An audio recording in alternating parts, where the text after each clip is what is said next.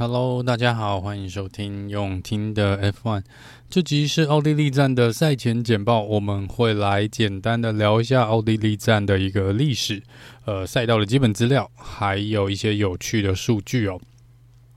这个比赛呢，最初第一次在 F1 举来举办 F1 呢，是在一九六四年。当时呢，是在一个奥地利的空军基地来举办这场 F1 的比赛。那这也是至今呢，唯一一场比赛没有在现在的赛道的位置来做举办的赛事哦。当时呢，因为使用的是空军基地的一个赛道哦，所以在路面上面呢是相当的不平整哦。毕竟这个赛跑道呢是用来起降战斗机用的。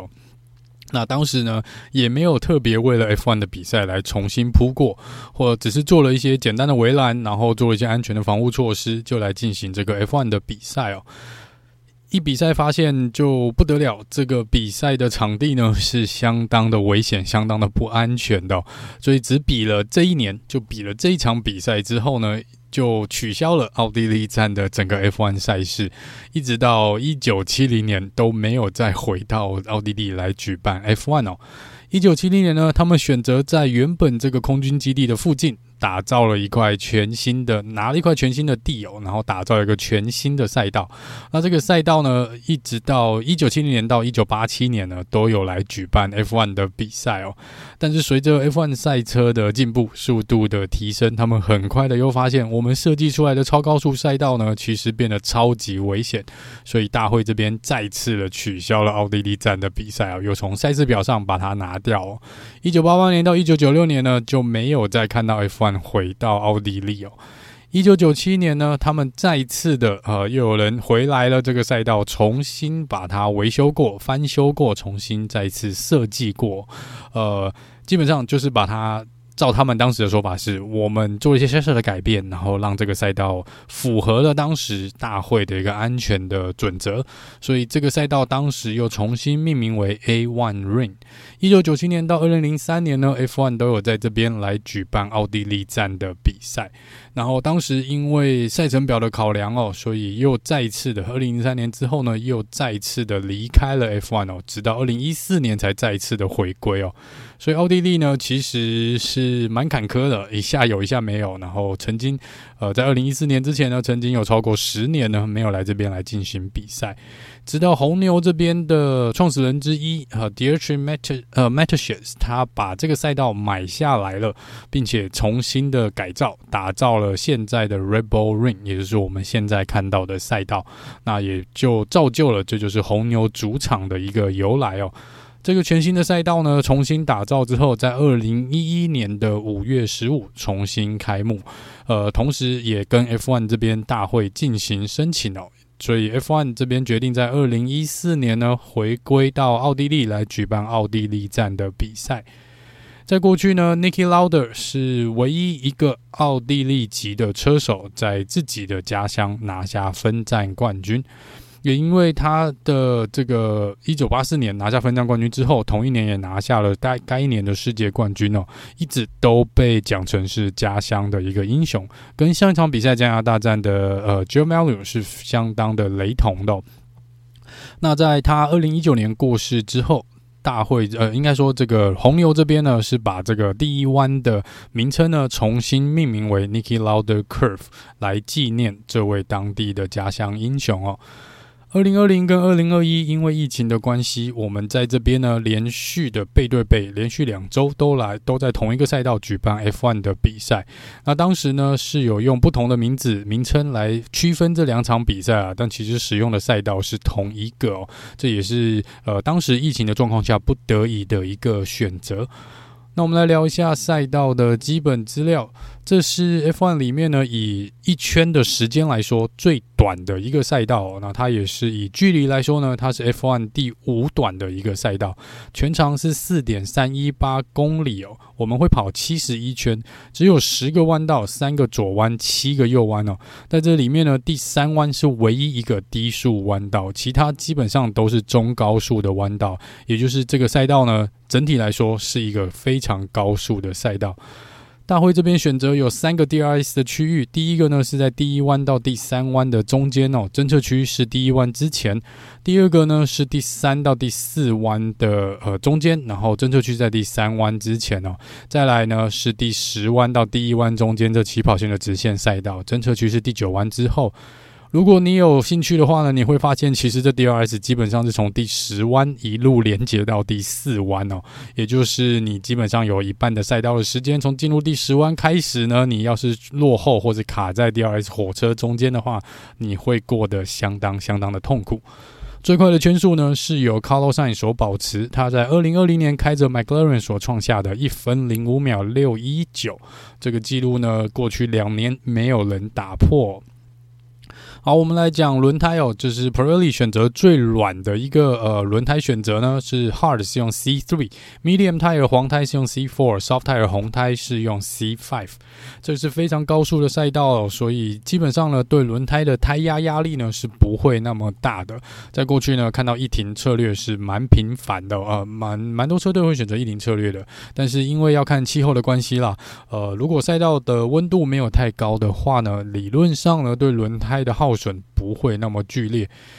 既然聊到温度，我们就来聊聊气候。气候看起来呢，呃，前几天我在看预报的时候是说整个周末都会下雨。那目前在录音之前，呃，看到了最新的天气预报呢，是说礼拜五的预赛是有下雨的可能。然后礼拜六，哦，他们当地时间礼拜六，也就是在冲刺赛预赛的这个阶段呢，也是有可能下雨的。但是冲刺赛本身跟正赛，就是礼拜六的下午跟礼拜天的时候，应该都是晴时多云的天气哦。那气温呢，大概就是在二十到二十三度左右啦。这个如果太阳没有出来的话，大概就是在这个温度哦。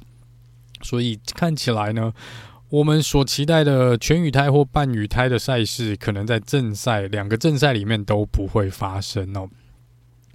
在这边赢过最多次的车手，应该是 Max Verstappen，在这个赛道拿过四次的胜利哦。那两次呢是在二零二一年所拿下的哦。那在第二名的位置呢是 Alan Prost，在这边拿过三次的分站冠军。Mika Häkkinen、Michael Schumacher、Nico Rosberg 跟 Bottas 在这边拿过两次。肖勒克尔是去年二零二二的冠军哦，所以在这边有一次的记录。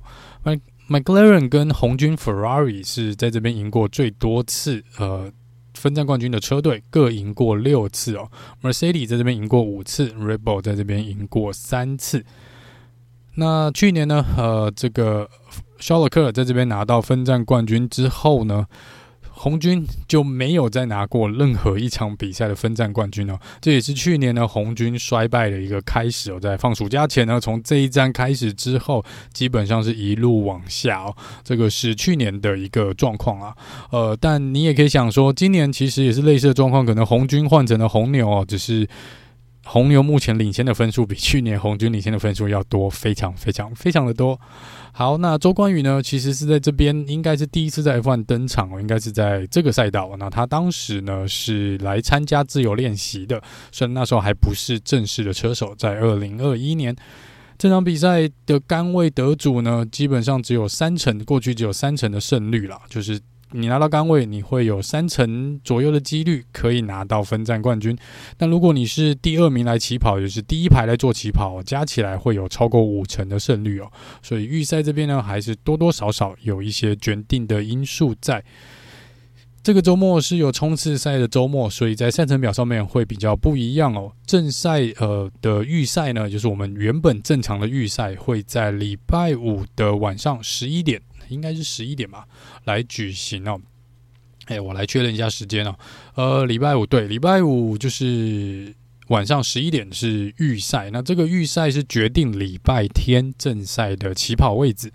礼拜六呢，在我们的下午六点哦，是冲刺赛的预赛，或是他们英文用的是 Spring Shootout。那在礼拜六晚上的十点半开始呢，是冲刺赛。那礼拜天晚上九点呢是正赛哦，所以如果你是看完礼拜五预赛的车迷朋友们呢，要记住这个是决定礼拜天正赛的位置，这跟去年的呃冲刺赛的规则是比较不一样的地方。那这也是我们今年第二场的冲刺赛哦，这个是这场比赛也跟其他比赛比较不一样的地方。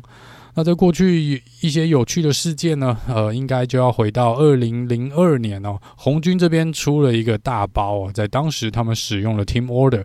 Rubens Barrichello 当时的跟他的队友是 Michael Schumacher，但是 Rubens Barrichello 在这场比赛的表现相当的精彩，一路领先到最后，甚至于拉开了非常长的一段距离哦。第二名的 Michael Schumacher 呢，基本上是不可能在正常的状况下不可能追上第一名队友 Rubens 的位置。所以车队在这边对 Rubens Barrichello 在最后一圈的时候下了 Team Order，叫他在最后一圈过终点线前呢，你必须要把第一名的位置让给 Michael Schumacher。在当时他也做了，所以这引来了非常多的嘘声哦。在当时的车现场的车迷是相当的不开心哦。那当然，Michael Schumacher 是说他并不知道车队有下这个决定，他也非常的惊讶哦。这个 Rubens Barrichello 基本上会。已经基本上是把车子停在终点线前面等他了，所以他说他当时也来不及反应，只好冲过了终点线哦。姑且不论你相不相信 Michael Schumacher 的说法，但是 Michael Schumacher 至少在颁奖台的时候呢，他把第一名的位置让给了 Rubens Barrichello，也把第一名的奖杯呢，呃，颁给了 Rubens 哦。那这个举动呢，也引来了大会的非常。不开心哦，这个大会觉得说，你一来没有照规矩，二来 Team Order 我们也是受够了，所以在这场比赛之后呢，大会就决定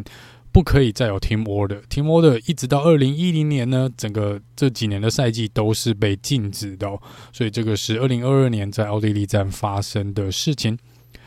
来看一下这场比赛有带来重大升级的车队哦，McLaren 说这场比赛基本上会带来所有动力元件都要全部换过一遍哦，也就是他们说这是一个空气力学配件的一个升级包，那你可以把它想成这基本上是一台新车了啦，因为他们说所有的零件都换过了。那这个部分呢，就是 McLaren 说他们等待已久的重大升级哦，我们就来看看这场比赛 McLaren 是不是呃会有比较大的进步。红军呢，在前几天有来测试新的底盘哦。他们说呢，这个是有一点点去偷学红牛这边的一个设计的点子。那至于什么时候会放到实战上面呢？目前还不确定啊。但是他们有来做一个呃测试哦，听起来对这个结果还算是满意。Mercedes 说，他们这场比赛没有重大更新，因为升级呢会留到下一场比赛英国站才会来一次处理哦，所以这场比赛应该只是优化好他们之前带来这个新的赛车，这个有塞帕的赛车的一个呃状况啊，所以这场比赛他们不认为他们的速度这些会有呃很大的跃进哦，所以这个是在 Mercedes 的部分，Haas 车队呢说他们将是。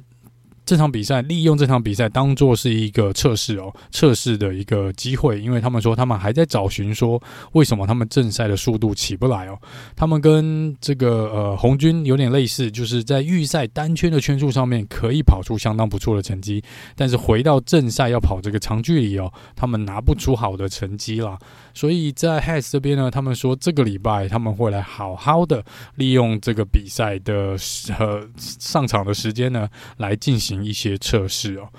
这有一点点妙啦哦，拿一个正赛来做测试。不过，如果是能够解决这过去八九场比赛来的一些问题的话呢，也许这个赌注是值得的，也不一定哦。所以，这个是呃 h a s 这边所说的事情。那其他车队，我目前没有看到详细的升级的资料。如果有的话呢，也会如果。真的蛮重大的，我也会在脸书这边跟大家做一个报告。